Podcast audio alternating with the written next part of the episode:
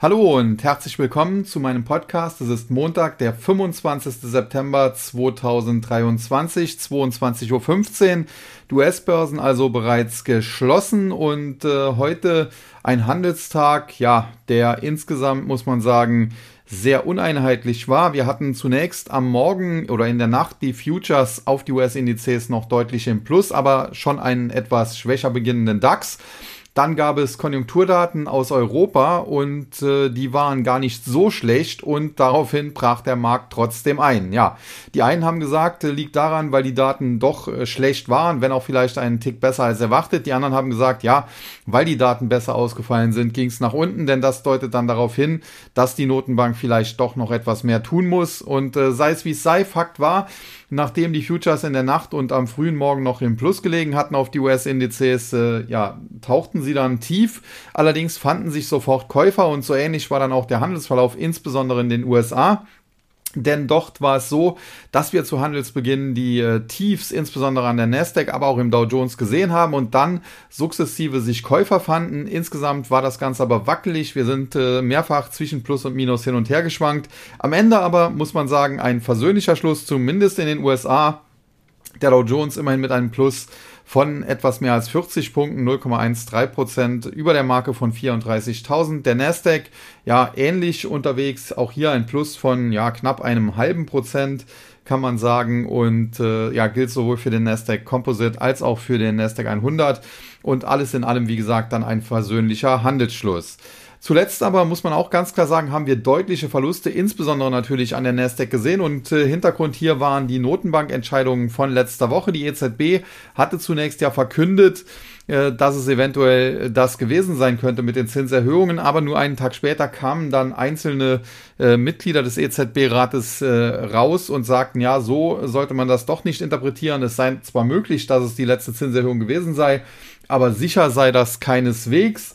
Und äh, ja, so haben dann auch die Zinsen in Europa zuletzt zugelegt. Gleiches dann natürlich noch in äh, bedeutend größerem Umfang in den USA, weil die Fed klargemacht hat, dass sie eventuell noch einmal an der Zinsschraube drehen möchte, wobei ich nicht glaube, dass das passieren wird. Aber letztendlich ist es auch egal, ob da 25 Basispunkte noch draufkommen oder nicht.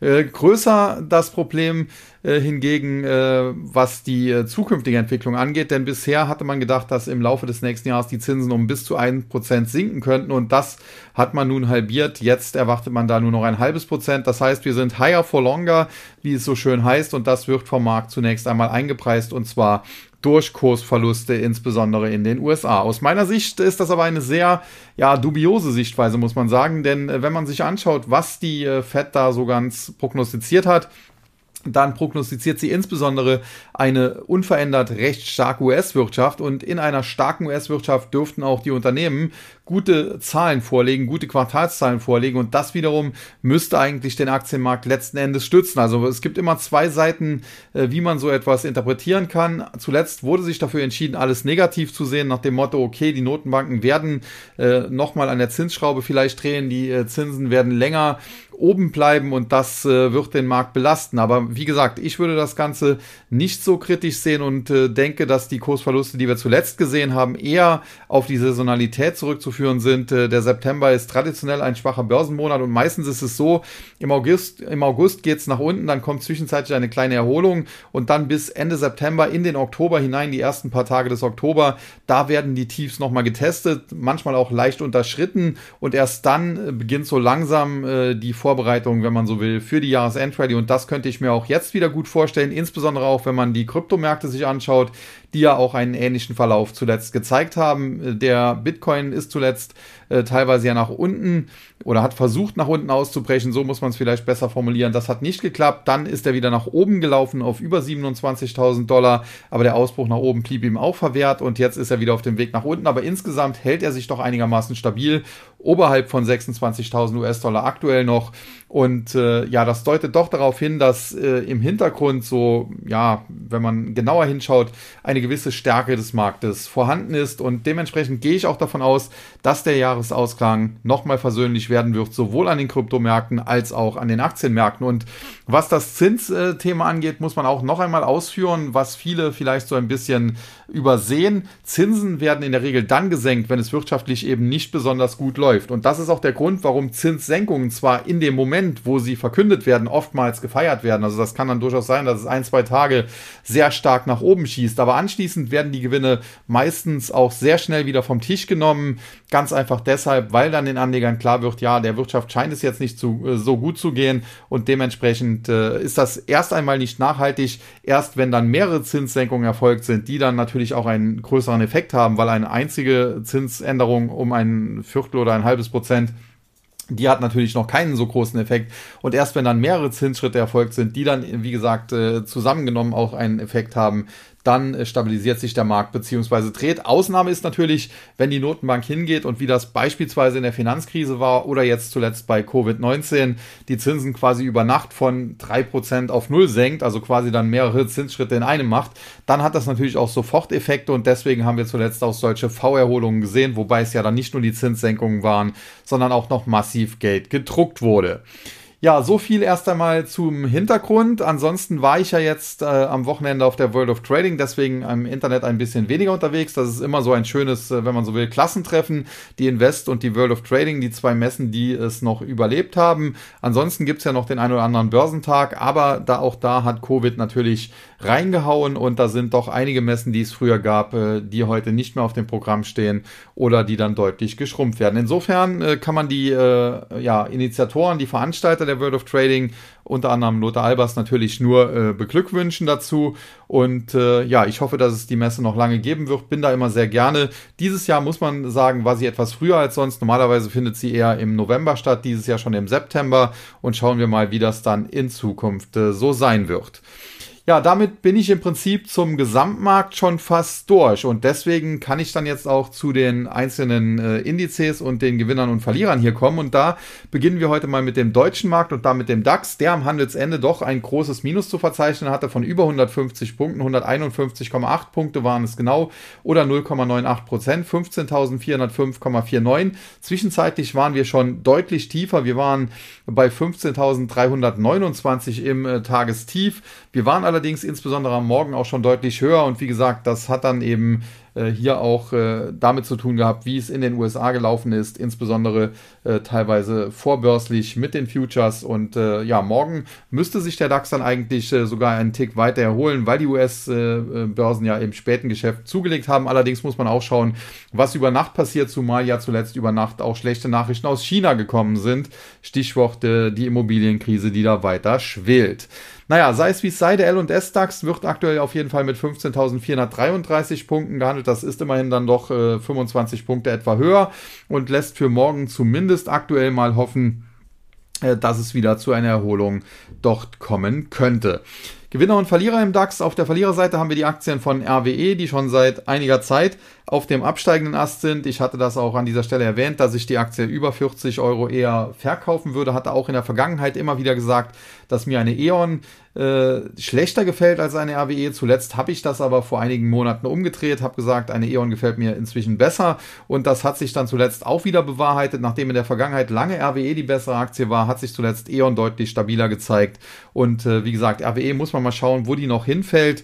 Kurse über 40 waren aus meiner Sicht hier des Guten ein bisschen zu viel. Jetzt aktuell muss man allerdings auch sagen, das ist schon ein drastischer Ausverkauf, den wir jetzt zuletzt gesehen haben. Nach einem Doppeltop, so im Bereich von knapp 43, sind wir jetzt schon um etwa 20 Prozent gefallen. Problem ist, äh, ob das jetzt schon so langsam der Boden wird, äh, das äh, lässt sich nicht so ganz prognostizieren. Es bestünde die Chance so im Bereich 35, 36 Euro auf eine Bodenbildung, aber das muss man sehr genau beobachten und ins fallende Messer würde ich hier nicht greifen, um das auch so klar zu kommunizieren. Dann Bayer war eigentlich eine Favoritenaktie von mir, ist zwischenzeitlich auch sehr, sehr gut gelaufen, aber auch hier geht schon seit Wochen und Monaten nichts mehr und heute haben wir dann auch klare Verkaufssignale bekommen. Die Aktie ist unter 48 Euro gerutscht, damit ein Verkaufssignal generiert mit Kursziel im Bereich der bisherigen Korrekturtiefs um 40 Euro. Ob die jetzt äh, tatsächlich so schnell auch angesteuert werden, muss man sehen. Kann natürlich sein, dass das auch so ein bisschen Fake-Ausbruch nach unten wird und die Aktie sich wieder stabilisiert, aber Entwarnung kann man eigentlich erst geben, geben, wenn sie jetzt zügig über 50 Euro steigen könnte. Und äh, das wäre doch aktuell ja äh, eine Überraschung, wenn das passieren würde. Also insofern gehe ich davon aus, dass es vielleicht etwas länger zwar dauern wird und die Aktie starken Schwankungen ausgesetzt sein wird, also sehr volatil bleiben wird, aber am Ende, dass sie dann nochmal in Richtung 40 bis 42 Euro fällt. Da muss man sagen, wäre sie fundamental auf jeden Fall sehr günstig aber man muss das dann immer wieder neu bewerten, ob da ein Boden gefunden werden kann. Ja, und der Tagesverlierer, die Aktie von Zalando, ein Minus von 3,6 Prozent hier auf 22,19. Auch die Aktie zuletzt mehr oder weniger in den freien Fall wieder übergegangen. Man muss aber auch sagen, charttechnisch gibt es noch Hoffnung. Es gibt einen Support so im Bereich um 20 Euro. Das heißt, die Aktie hätte theoretisch sogar noch knapp 10 Prozent Abwärtspotenzial. Wenn aber die Marke um 20 Euro einigermaßen hält, also sie darf durchaus mal kurz unter 20 Euro dippen, aber es sollte nicht nachhaltig passieren, dann könnte könnte das auch eine gute Gelegenheit sein. Generell finde ich Zalando nicht schlecht, gerade zu solchen Ausverkaufskursen. Aber auch hier ein bisschen warten würde ich mal, um zu sehen, äh, dass das hier doch nicht am Ende ein fallendes Messer wird. Denn wenn die Aktie nachhaltig unter 20 Euro fällt, dann generiert sie eben auch äh, Verkaufssignale mit Kurszielen um 16 Euro. Ja, und äh, wie gesagt, deswegen immer aufpassen mit dem Griff ins fallende Messer. Auf der Gewinnerseite hatten wir heute hingegen die Aktie von Daimler Truck Holding, äh, wo ja zuletzt äh, der Finanzvorstand äh, ja tragischerweise verstorben ist, aber die Aktie, die ist nur kurz äh, zusammengezuckt, äh, ein bisschen nach unten gezuckt und zuletzt wieder auf dem Weg nach oben. Was man allerdings aussagen muss, so der Bereich 34 bis 35 Euro ist charttechnisch eine Widerstandszone. Die Aktie hat sich jetzt daran gerobbt, 33,87 ist knapp unter 34 Euro, aber sie müsste halt nachhaltig über 35 Euro steigen, um Kaufsignale in Richtung 42 zu generieren und ob sie das schafft, schaffen kann, nachdem sie ja zuletzt schon so stark zugelegt hat, das muss man eben auch sehr engmaschig beobachten. Dann Siemens Energy. Die Aktie hat den Ausverkauf schon mehr oder weniger hinter sich, wenn man so will, ist äh, teilweise brutal abgestürzt, auch mit einem Gap nach sehr katastrophalen Zahlen. Und äh, zuletzt versucht sie jetzt hier so eine Art Bodenbildung im Bereich um 12 Euro. Das ist aber auch noch äh, sehr, sehr äh, frühes Stadium einer Bodenbildung und das muss nicht äh, klappen. Also es kann durchaus sein, dass die Aktie nochmal unter 12 Euro wegbricht. Dann könnte sie auch in Richtung 10 oder sogar knapp unter 10 fallen. Insofern auch hier das Ganze noch engmaschig beobachten noch nicht da hineingreifen, aber tendenziell muss man natürlich auch schon sagen, obwohl ich kein großer Fan des Unternehmens und der Aktie bin, äh, ja, sie ist halt schon tief gestürzt und insofern besteht auch hier, wenn es denn am Markt wieder nach oben dreht, durchaus die Chance auf eine deutliche Kurserholung und ich könnte mir eine Siemens Energy durchaus auch zwischenzeitlich nochmal bei 15, 16 Euro vorstellen. Nichtsdestotrotz äh, ist das jetzt kein äh, Kaufkandidat von mir. Ja, und dann Heidelberg Materials. Auch da äh, gab es zuletzt jetzt nicht gerade die grandiosesten Nachrichten, muss man sagen. Das Management hat zwar die Prognosen bestätigt, muss man sagen, aber es gab dann immer wieder Störfeuer, äh, weil es hieß, äh, das steht doch auf sehr wackeligen Beinen. Und die Aktie spiegelt das auch wieder, denn Heidelberg Materials, die ehemalige Heidelberg Zement, ist zwischenzeitlich sehr stark gestiegen, war im Top schon ja in Richtung 78, fast 80 Euro unterwegs, aber zuletzt ging es auch hier abwärts, muss man sagen. Aktuell hält sich die Aktie noch recht gut um 72 Euro, aber wenn sie nachhaltig unter 72 Euro wegbrechen würde, dann würden wir hier auch Verkaufssignale bekommen. Und die könnten die Aktie letztendlich sogar unter 60 60 führen. Also auch hier ist Vorsicht angebracht. Generell muss man allerdings sagen, die Aktien, die zuletzt schon abgestürzt sind, wie eine Bayer, äh, wie eine Zalando, da kann man darauf achten, ob es vielleicht äh, zu zumindest Gegenbewegungen kommt, vielleicht aber auch zu Bodenbildungen. Bei Aktien, die zuletzt stark gelaufen sind und die jetzt so in einer Art Topbildung äh, sind, wie eben eine äh, Daimler Truck Holding, vielleicht muss man sagen, da ist das noch nicht ganz sicher, aber wie das relativ äh, doch deutlich bei einer Heidelberg Materials aussieht, da sollte man eher recht vorsichtig an die Sache herangehen. Ja, dann der MDAX, auch der heute mit einem fetten Minus, muss man sagen, 406,39 Punkte oder 1,53 Prozent, 26.129,86 Punkte. Der Index zuletzt auch mehr oder weniger fast im freien Fall.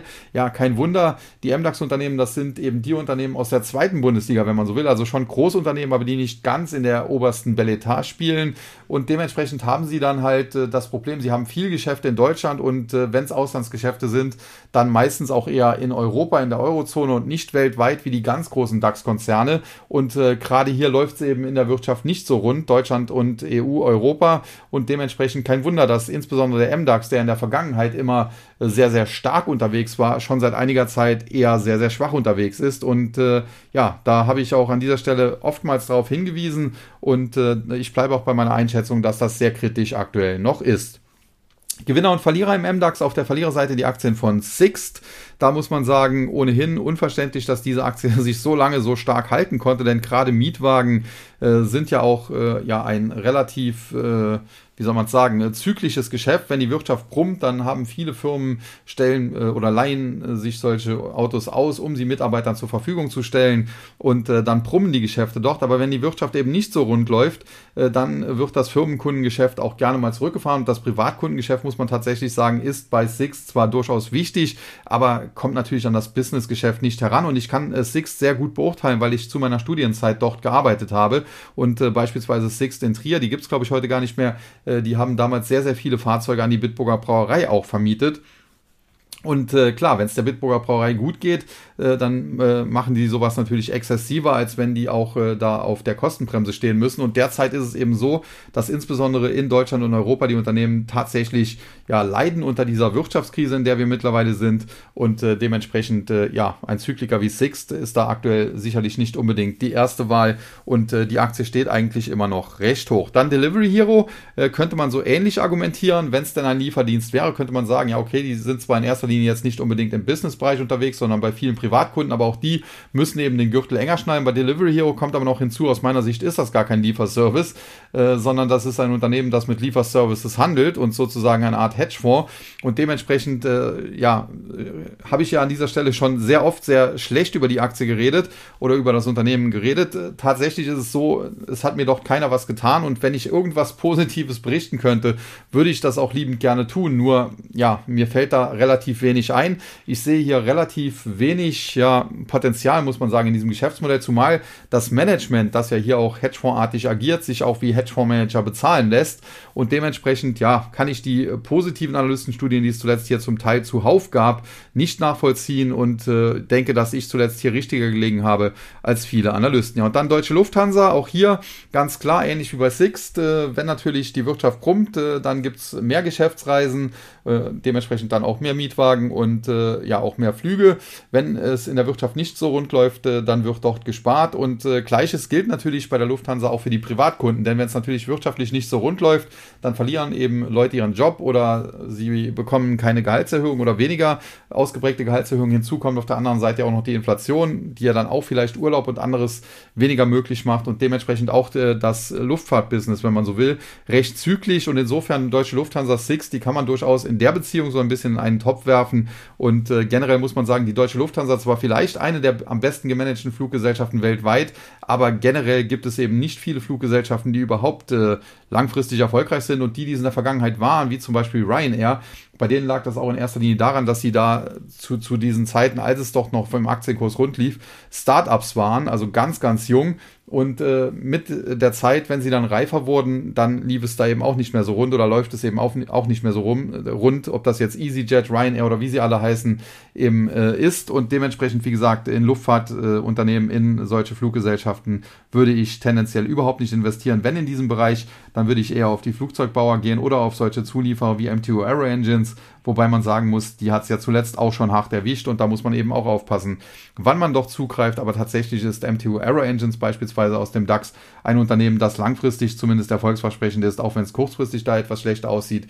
Bei der Lufthansa sehe ich das äh, insbesondere in der langen Frist so nicht. Ja, und die Gewinnerseite im DAX, da hatten wir einmal Gerresheimer äh, so ein bisschen mit der Chemiebranche auch äh, verbandelt. Die Aktie zuletzt dementsprechend auch deutlich korrigiert, war noch vor wenigen Tagen oder Wochen äh, bei über 120 Euro, jetzt wieder im Bereich 100. Man muss sagen, sie ist zuvor charttechnisch ausgebrochen, hatte Kaufsignale generiert die eben Kursziele bis 120, vielleicht sogar einen Tick mehr zur Folge hatten. Die wurden abgearbeitet. Jetzt der Rücksetzer. Im Chart muss man sagen, sieht das jetzt nicht wirklich schön aus, denn das könnte so eine Art Schulterkopf-Schulterformation sein, wenn auch relativ verbaut.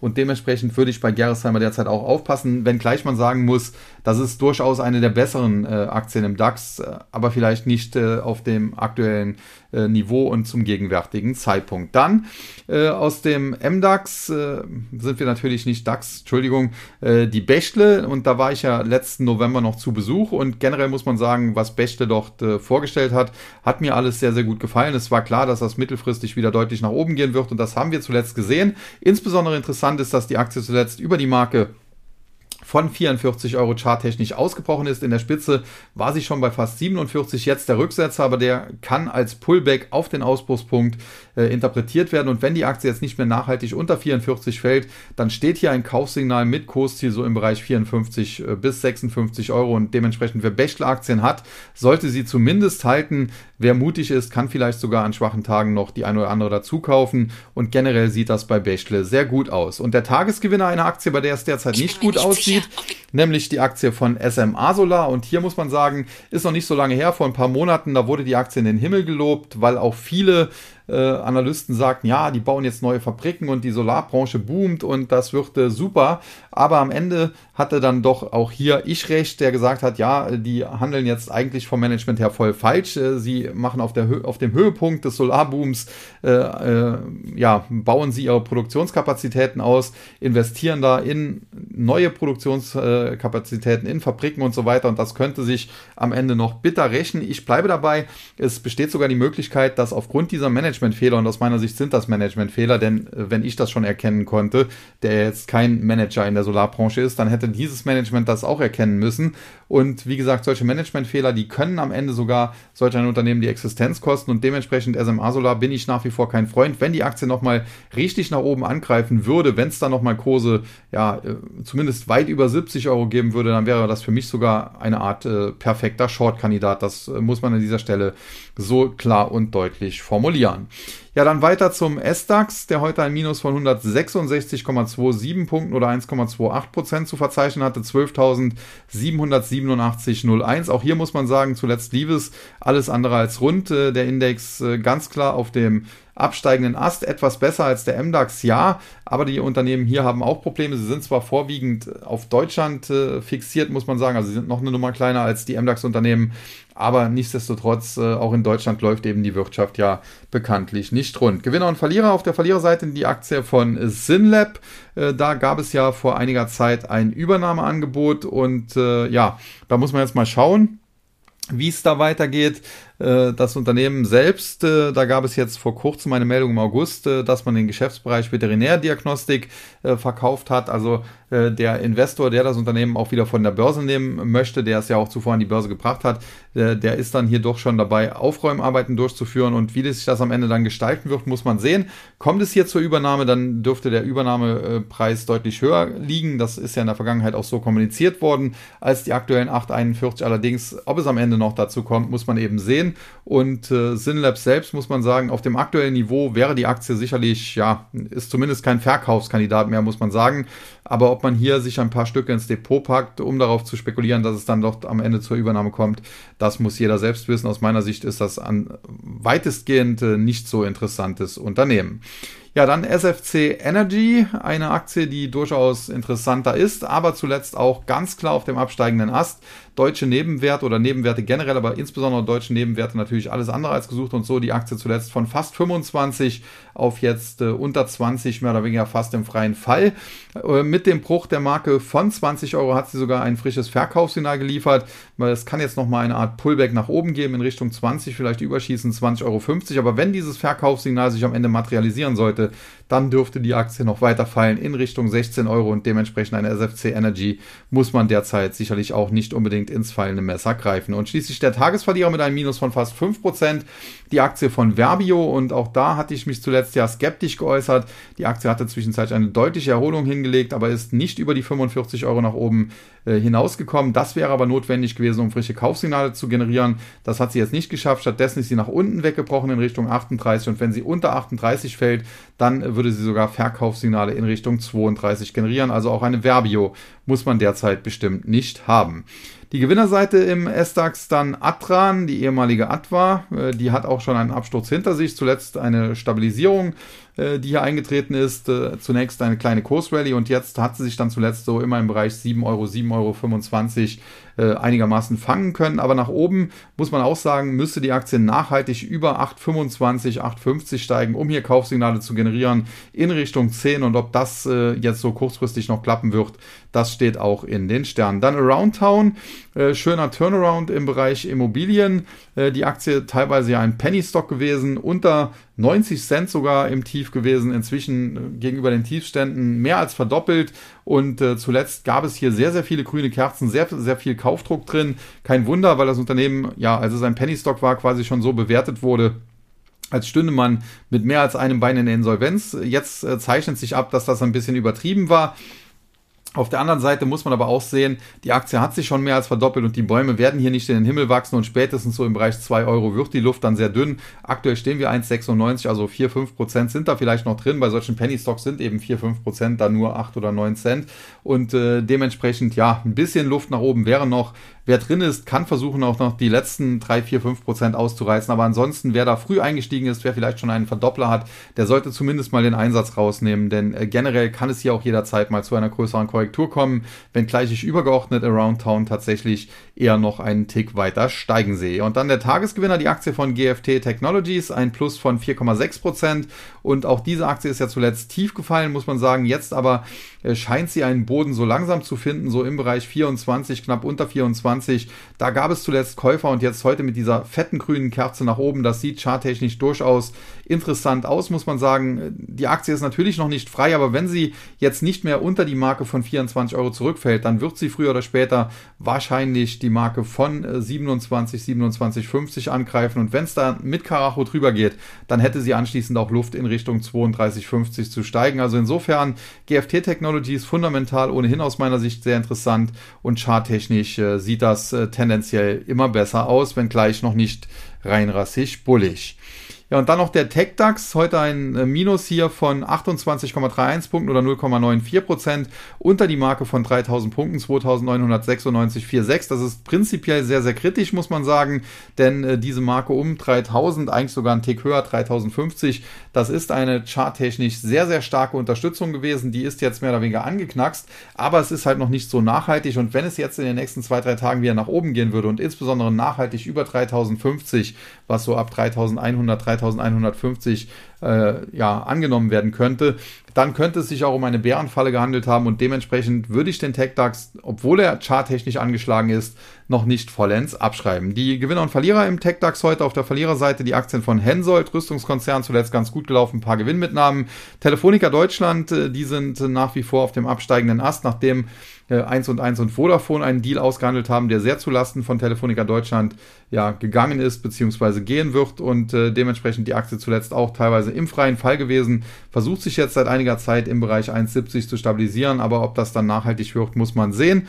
Und äh, der Hauptverlierer des Tages, die Aktie von Verbio, die haben wir eben schon besprochen. Auf der Gewinnerseite hingegen Cancom, äh, zuletzt auch arg verprügelt, aber da gab es dann äh, durchaus Insiderkäufe. Herr Weinmann, der in der Vergangenheit der CEO war und immer noch äh, großer Aktionär dort ist, der hat zuletzt zugegriffen.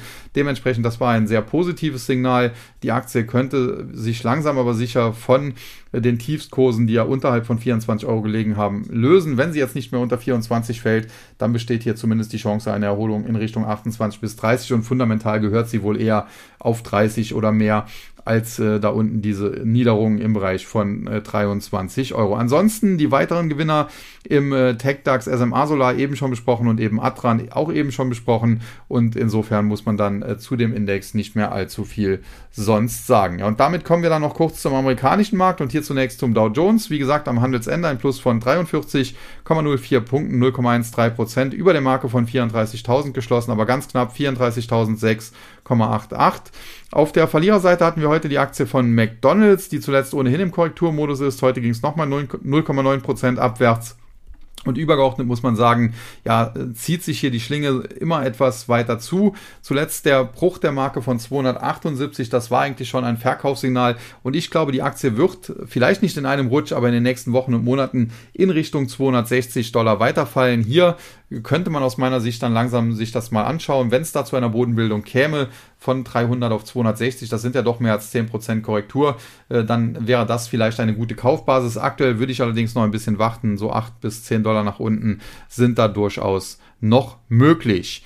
Ja, dann Coca-Cola. Auch hier zuletzt lief es nicht mehr rund. Die Aktie hatte zuvor teilweise einen sehr, sehr schönen Run, den, den, den besten Run seit langer Zeit, aber inzwischen wieder auf dem absteigenden Ast. Und generell muss man sagen, das ist so ein bisschen ähnlich wie McDonald's. Grundsätzlich, es gibt jetzt hier keine großen Probleme beim Unternehmen.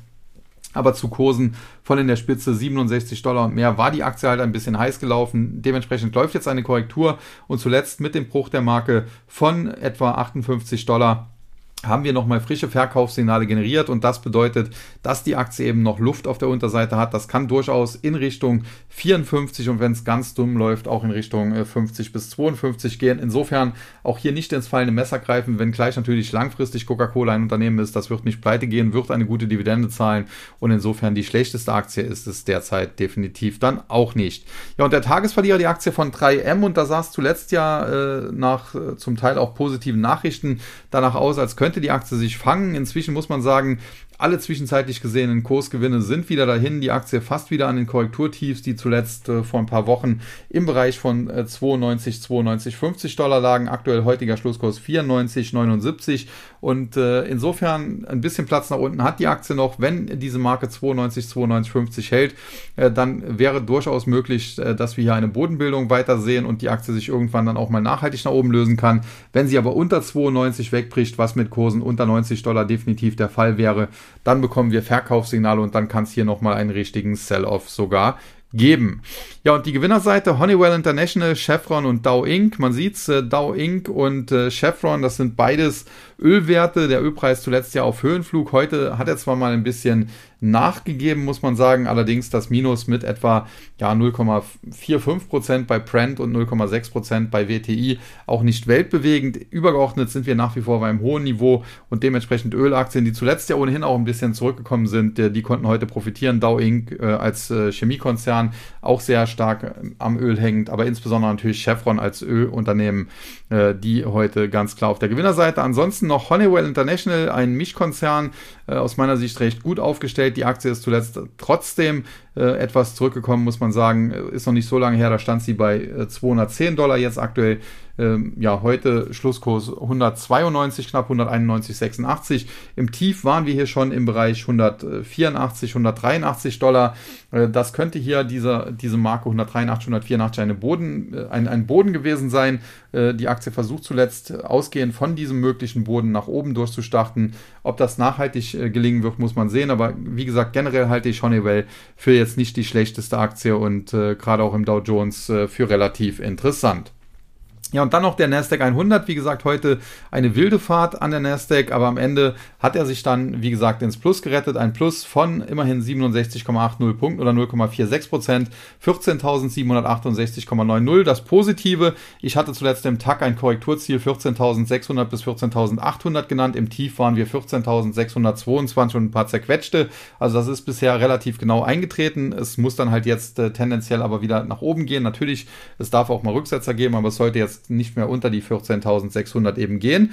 Ansonsten sieht das dann im äh, Nasdaq eigentlich kon äh, konstruktiv aus und man muss sagen, heute sowohl auf der Gewinner- als auch auf der Verliererseite, da standen jetzt nicht unbedingt die großen Tech-Werte, eine Alphabet, eine Amazon, eine Microsoft und so weiter, eine Apple, die haben zum Teil etwas zugelegt, zum Teil etwas verloren, aber die ganz großen Kursbewegungen waren es nicht. Stattdessen auf der Verliererseite Keurig, Dr. Pepper, ein Minus von knapp 2%, wobei das natürlich auch noch im Rahmen ist, äh, 2% Minus, das sind noch äh, für die Börse relativ normale Schwankungen. Man muss aber sagen, Heurig Dr. Pepper zuletzt ohnehin jetzt nicht gerade super gelaufen und äh, die Aktie ist drauf und dran, auch frische Verkaufssignale nochmal zu generieren, die sie in Richtung 30 oder vielleicht sogar unter 30 Dollar führen könnten. Das wäre jetzt auch kein großer Abschlag mehr, muss man sagen, aber so 8, 9 Prozent nach unten wären es dann eben doch, dann JD.com, China, wie gesagt, das läuft nach wie vor nicht rund. Die Aktie heute unter der Marke von 30 Dollar geschlossen. Prinzipiell ist das sehr, sehr schlecht. Das einzig Positive, es ist noch nicht nachhaltig genug mit 29,87 als Schlusskurs. Aber wenn die Bullen jetzt hier nicht sehr, sehr schnell kontern und die Aktie wieder über 30, am besten 31 hieven und das dann auch verteidigen können, ja, dann äh, könnte die Aktie auch weiterfallen in Richtung 24 bis 25 und darunter sogar in Richtung 20 Dollar, auch wenn das fundamental, wie gesagt, aus meiner Sicht relativer Quatsch wäre. Und der Tagesverlierer, die Aktie von Warner Bros. Discovery, hier ein Minus von fast 4%.